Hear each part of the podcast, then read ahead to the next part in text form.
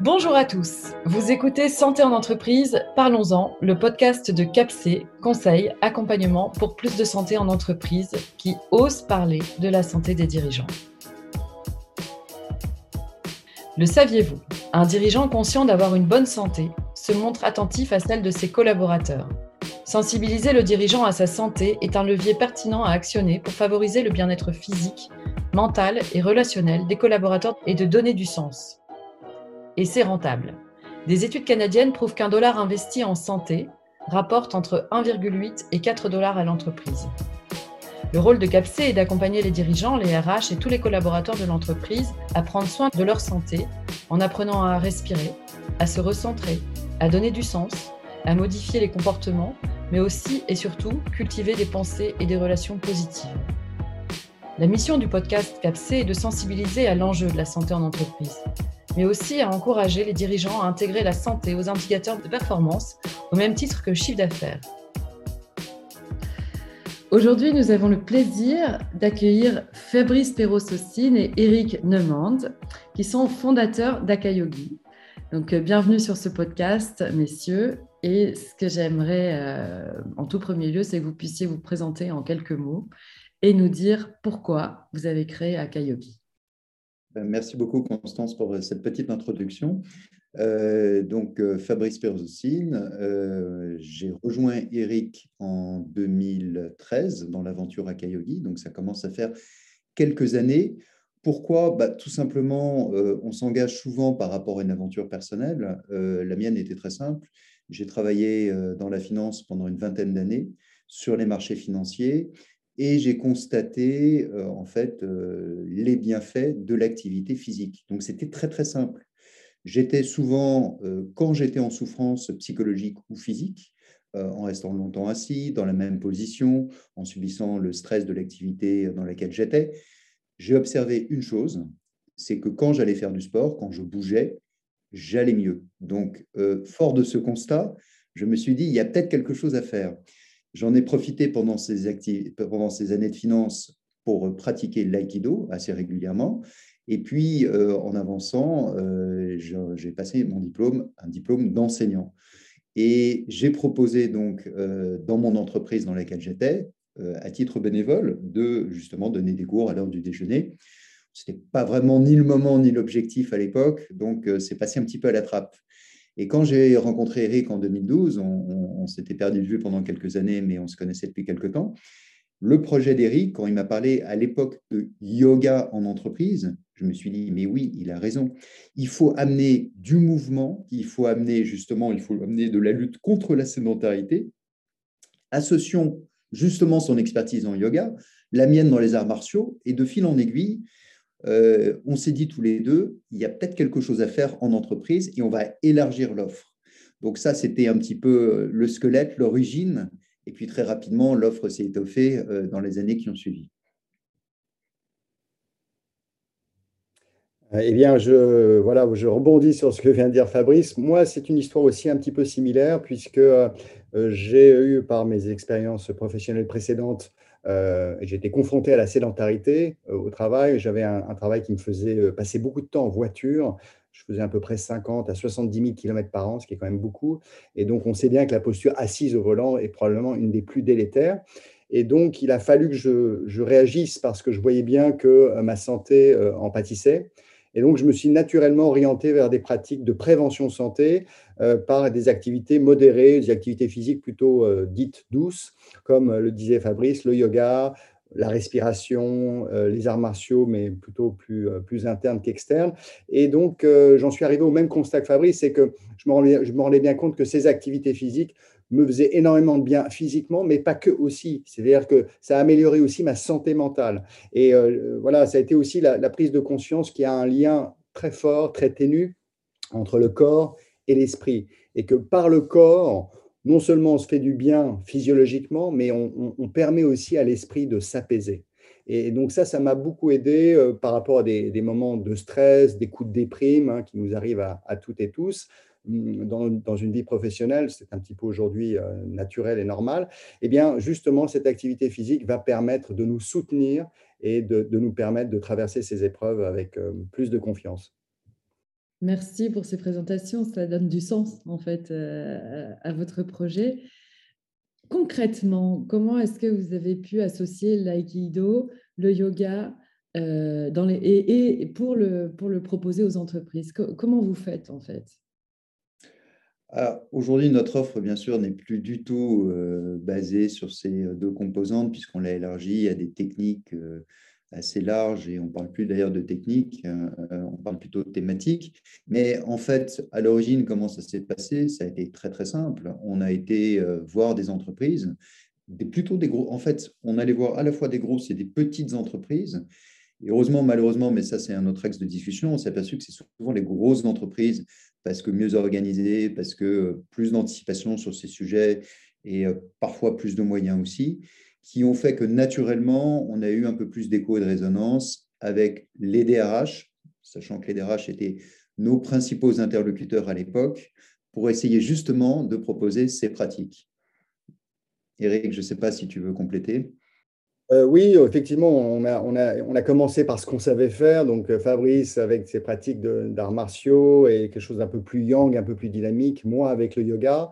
Euh, mais effectivement, au fil, au fil du temps, on s'est rendu compte que c'était une approche un peu réductrice, voilà, et, que finalement, bah, assez peu de gens avaient vraiment envie de se mettre au yoga. Il y avait des gens qui accrochaient avec le yoga et on en a fait beaucoup dans des grands groupes. Je pense à Danone, par exemple, il y a quelques années, mais, qu'on passait aussi à côté de toute une partie de, des collaborateurs et collaboratrices qui n'avaient pas, pas, particulièrement d'appétence pour le yoga ou, euh, les arts martiaux. Et donc, euh, avec Fabrice, on s'est dit, finalement, ce qui compte vraiment pour ces, personnes, c'est des solutions concrètes. Et donc, euh, très vite, on a parlé de moins en moins de, techniques à part entière pour parler de bienfaits, de bénéfices, et donc d'aller sur des thématiques thématiques corps, thématiques esprit, euh, avec, par exemple, pour l'esprit, euh, gestion du stress ou comment retrouver son équilibre psychologique, ce genre de choses. Et donc, euh, aujourd'hui, on a vraiment une offre qui est beaucoup plus axée sur les bénéfices et les bienfaits qu'on peut apporter aux salariés. L'idée, peut-être pour rajouter juste un point, Constance, l'idée, c'est d'embarquer le maximum de personnes, quels que soient les âges, quelle que soit la forme physique. Et c'est vrai que le yoga peut être un tout petit peu clivant parce qu'il attire naturellement plus les femmes, on va dire dans une tranche d'âge déterminée. Et donc, l'idée euh, pour nous, c'est de donner à chacun le pouvoir et l'autonomie de pouvoir euh, faire ses pratiques régulières euh, de façon à aller mieux. Donc, ça aurait été dommage d'en rester là et d'élargir effectivement les techniques avait vraiment du sens.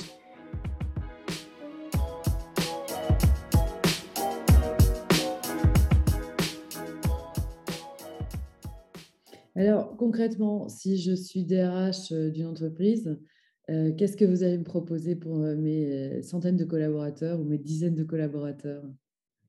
Alors là, Constance, on va commencer d'abord par la première étape qui est un diagnostic. Parce que proposer plein de choses telles quelles, on ne sait pas, on peut tomber à côté de la plaque. Et chaque entreprise, chaque organisation est différente, avec des problématiques intrinsèques à, cette, à ces organisations et donc naturellement savoir où ils en sont sur un point euh, bien sûr corporel, mais sur un point euh, aussi psycho, pour essayer de savoir par rapport à la santé mentale qu'est-ce qui s'est passé et où on en est.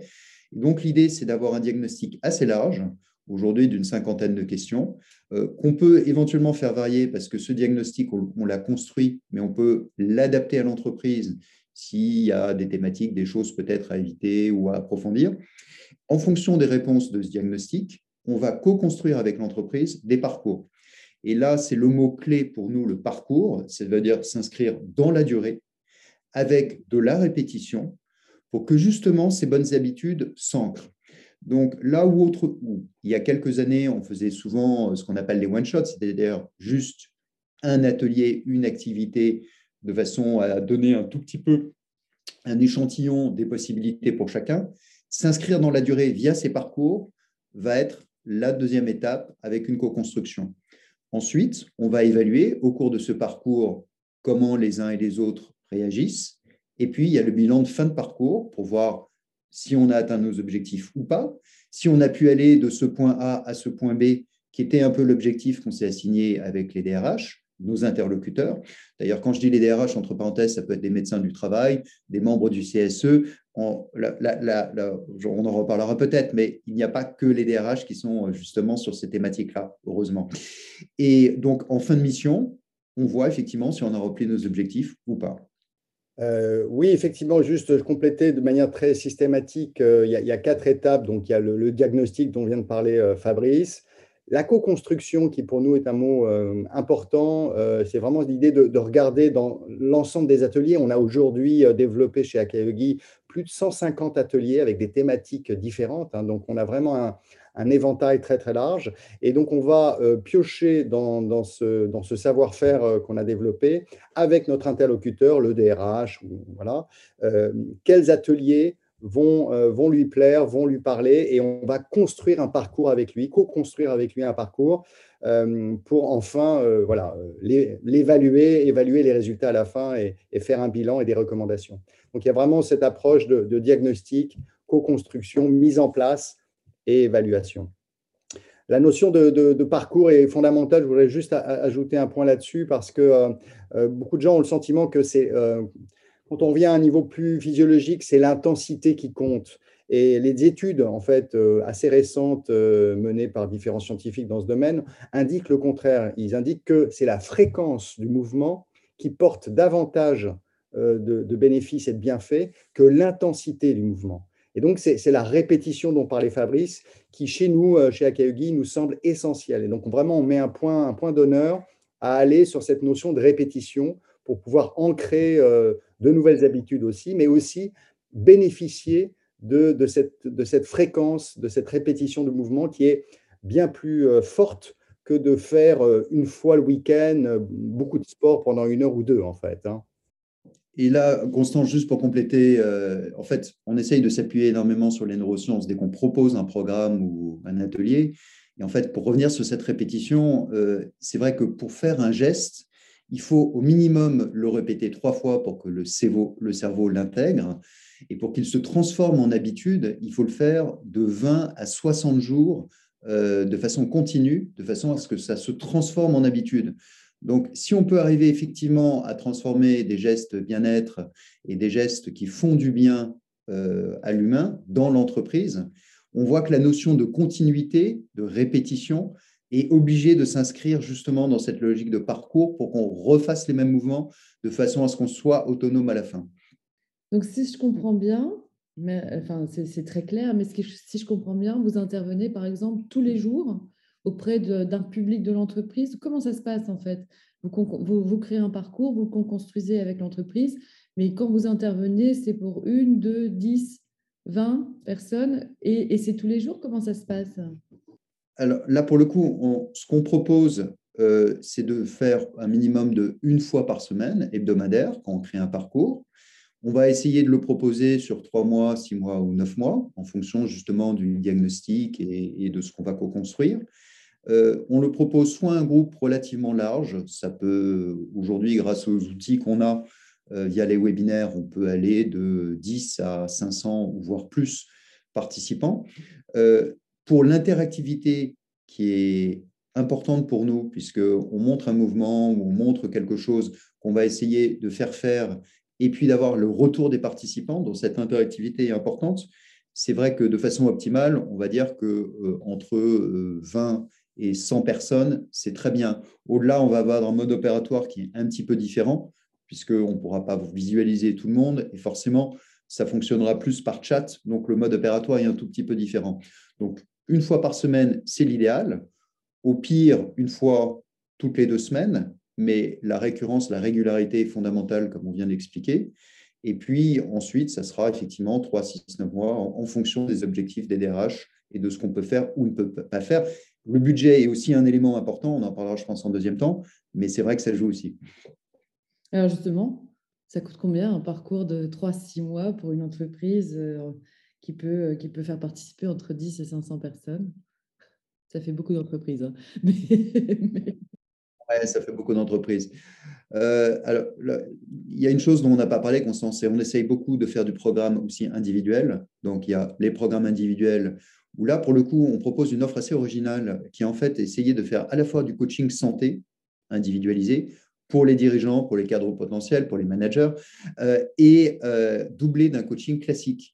Donc, on a des coachs dans l'équipe, mais c'est vrai que justement, faire le lien corps-esprit euh, dont parlait Eric au départ, le mettre en application avec ce double coaching sur une période donnée, individualisé, et un luxe énorme, mais qui permet euh, de travailler justement sur le psycho et sur le corporel.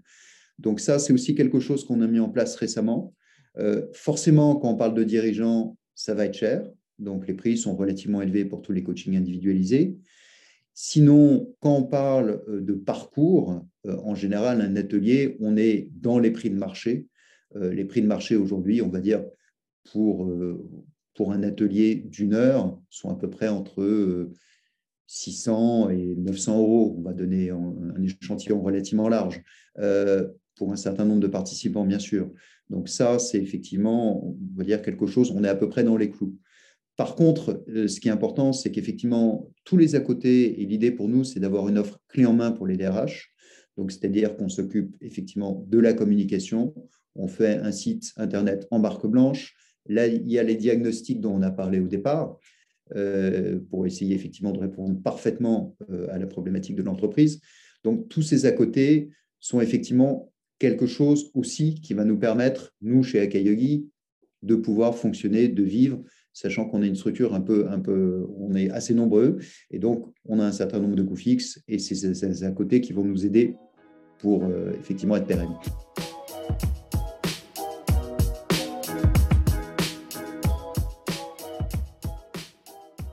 D'accord. Et, alors concrètement, il y a une personne de chez vous qui va se rendre sur place dans l'entreprise ou ça se fait en, Zoom? Comment, comment vous faites? Oui, alors effectivement, on, a, bon, euh, évidemment, à la, faveur de la crise euh, sanitaire, on a, on a, on a complètement euh, basculé notre mode opératoire qui était essentiellement présentiel avant la crise. et on a donc développé énormément le, le distanciel depuis maintenant 18 mois. Euh, ça a été, euh, je pense, comme beaucoup d'entreprises, euh, une courbe d'apprentissage. et on a, on a développé un, mode en, distance qui, qui, qu'on trouve vraiment pertinent parce que on est, maintenant, on évolue dans des appartements, on a des décidé de faire ça plutôt que de faire des, zooms un petit peu là, euh, où chacun est dans, son, dans, son, dans sa cuisine, dans son bocal ou chez soi, etc. Euh, on essaye d'investir un bel appartement lumineux et de proposer une expérience qui soit euh, visuellement sympathique et surtout qui permette de montrer aux gens qui nous suivent différentes situations, parce que le télétravail est aussi devenu une nouvelle manière de travailler quand même. Et donc là aussi, on, veut contextualiser les conseils que l'on propose dans une situation euh, concrète, en l'occurrence d'être voilà, chez soi, comment on va travailler euh, dans un canapé, comment se tenir face à son ordinateur portable sur sa table de, salle à manger, comment faire au mieux pour préserver sa posture, préserver son dos quand on est chez soi et qu'on n'a pas particulièrement de, de chaise ergonomique, voilà, etc., etc. Et donc, on, s'est dit que ça avait vraiment du sens euh, finalement d'embarquer euh, les internautes, les gens qui nous suivent, euh, dans un lieu de vie, de sorte qu'ils puissent vraiment se, projeter et, visualiser ce qu'on leur propose de manière vraiment très concrète. Donc aujourd'hui, je, dirais que voilà, on est vraiment sur, sur du digital à 90%. Le présentiel commence à, revenir un petit peu. On sent nos clients qui demandent du présentiel. Donc euh, voilà, là aussi, on, est en, capacité aujourd'hui d'intervenir comme on le faisait avant, bien évidemment. Mais on pense que le, digital va rester, euh, le distanciel va rester une, dominante euh, importante de notre offre. Il y a quand même beaucoup de clients, Constance, qui souhaitent refaire du présentiel parce qu'effectivement, le manque de lien social a été flagrant pendant la pandémie. Et donc, c'est une demande de plus en plus forte de faire effectivement ce présentiel. Comme dans beaucoup d'organisations, il y a toujours du télétravail pour deux jours ou trois jours. Le mode hybride est souvent euh, le mode dominant, c'est-à-dire qu'on va faire une opération en présentiel qui peut être retransmise aux absents qui sont chez eux en télétravail, ou alors dans ce cas-là, dupliquer les opérations et faire deux modes présentiels pour ceux qui étaient absents. Mais du coup, ça sera effectivement deux fois plus cher pour l'entreprise. Donc, euh, le mode hybride est un mode euh, qui est en train d'émerger de plus en plus. Oui, on le voit avec les cours de yoga où le prof a son écran devant et s'adresse aux personnes qui sont, qui sont en distanciel et en ayant des personnes en face d'elle. de plus en plus, je dirais même moi je le fais donc en tant que en tant que prof de yoga. Ok, et alors pour terminer, j'aimerais que, que vous me disiez ce que vous faites l'un et l'autre pour prendre soin de vous, parce que c'est quand même une grosse structure ce que vous faites. Enfin, en tout cas, ça nécessite de l'investissement personnel et en temps comme, comme physique comme, comme mental. Et du coup, qu'est-ce que vous faites pour prendre soin de vous au quotidien? Et comment est-ce que vous, vous vous arrêtez si vous sentez que, que, vous perdez, vous perdez une forme d'équilibre euh, bah écoute, je vais, commencer, Constance. Euh, moi, ce que j'essaie de faire, en fait, c'est deux choses assez différentes. A effectivement, pour bien commencer la journée, une sorte d'échauffement qui va faire que je sens que mon esprit sera plus alerte, que je vais peut-être effectivement commencer la journée euh, de façon un peu plus vive. Parce que dans la courbe de biorhythme, on sait que ça démarre doucement et que cette montée en puissance, on la ressent souvent quand on sort du lit et qu'on a besoin d'échauffer son corps et son esprit en général, j'essaye de faire un quart d'heure, 20 minutes euh, de yoga avant de commencer la journée pour être un peu plus vif. Je, vais au bureau en bicyclette. Ça permet aussi au cardio de se mettre en place. Donc, j'ai le sentiment, euh, avant d'arriver à mon bureau, d'être à peu près vif, corps et esprit. Monter les marches d'escalier, il y a six étages, ça aide aussi. Euh, donc, ça, c'est pour la partie, on va dire, échauffement début de journée pour que le biorhythme monte en puissance. Au cours de journée, si j'ai une réunion importante, si j'ai quelque chose euh, de clé, j'essaye peut-être de faire quelques minutes de respiration avant pour euh, justement être un peu plus posé, un peu plus calme. Et en fin de journée, bah, j'ai parfois un entraînement euh, qui sera un entraînement d'arts martiaux que je continue à pratiquer par ailleurs. D'accord. Et toi, Eric?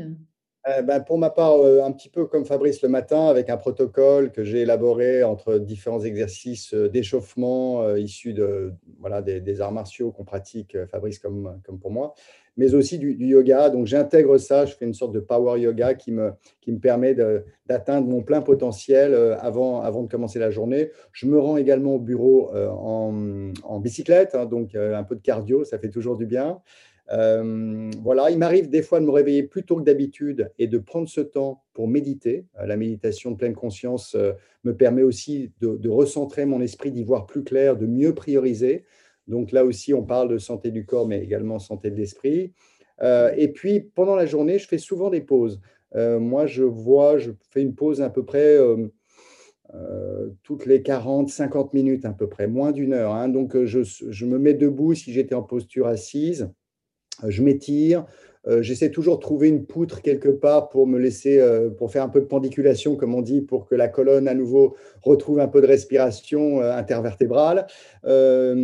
voilà, je vais, je vais faire des mouvements comme ça dans la journée pour, voilà, pour à nouveau mobiliser mon corps parce que voilà, on, sent bien que ça, ça, fait du bien et puis on sait maintenant que les études en neurosciences le montrent, c'est-à-dire que euh, plus on va bouger le corps, mieux l'esprit va fonctionner finalement. Hein. Et les études de John Ratey de l'Université d'Harvard ont montré très clairement que euh, une activité physique modérée pendant à peu près 20 à 30 minutes augmentait d'autant euh, les capacités cognitives, c'est-à-dire qu'on gagne à peu près 20 à 30% pour un équivalent de 20 à 30 minutes. Donc c'est une minute, 1%. Hein. donc c'est vraiment intéressant. Et donc chaque minute que l'on va confier ou que, que l'on va euh, dédié plutôt à, son corps, c'est aussi 1% euh, entre guillemets de, de, capacité cognitive gagnée en réalité, d'intensité, de, compétences cognitives en termes d'apprentissage, de mémorisation, de priorisation, de clarté d'esprit tout simplement. Merci pour ces partages. J'espère que ça va inspirer euh, toutes les personnes qui nous écouteront. Est-ce qu'il y a quelque chose que vous aimeriez ajouter ou est-ce qu'il y a un conseil que vous aimeriez donner à tous les dirigeants? Moi, je dirais aux dirigeants, oui, euh, prenez le temps de prendre soin de vous-même parce que vous êtes au sommet de la pyramide et l'énergie que vous allez insuffler est primordiale. L'exemple que vous allez montrer est primordial. Donc, si vous êtes en bonne forme corporelle et psychologique, les équipes vont suivre derrière. Euh, donc, commencez par vous-même, prenez soin de vous-même pour penser à vos équipes.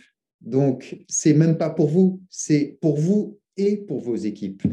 Donc, voilà, c'est ce que je dirais. Oui, je, compléterai aussi en disant que c'est vraiment cette idée qu'on a euh, de, proposer cette idée que agir pour soi, ça n'est pas un acte égoïste, mais c'est aussi agir pour le collectif, c'est agir pour les autres. Euh, et, c'est très vrai dans le monde du travail, dans le monde professionnel. On voit bien que quelqu'un qui est malade, et euh, voilà, ça, va coûter non seulement en termes d'argent pour l'entreprise, mais ça va aussi coûter à toute l'équipe puisque la personne n'est pas là pour faire son, son, travail. Et donc, ça veut dire que les autres vont devoir travailler davantage. Donc, on voit bien qu'il y, a cette interaction permanente entre euh, la santé de chacun et la santé du groupe. Et, et, donc, voilà, je rebondirai sur ce que vient de dire Fabrice, ça, nous paraît essentiel. Et donc, ça, ça peut aussi commencer tout simplement par les dirigeants eux-mêmes qui doivent incarner euh, pour rendre ce message authentique. Euh, voilà. Merci. Vous prêchez une convaincue.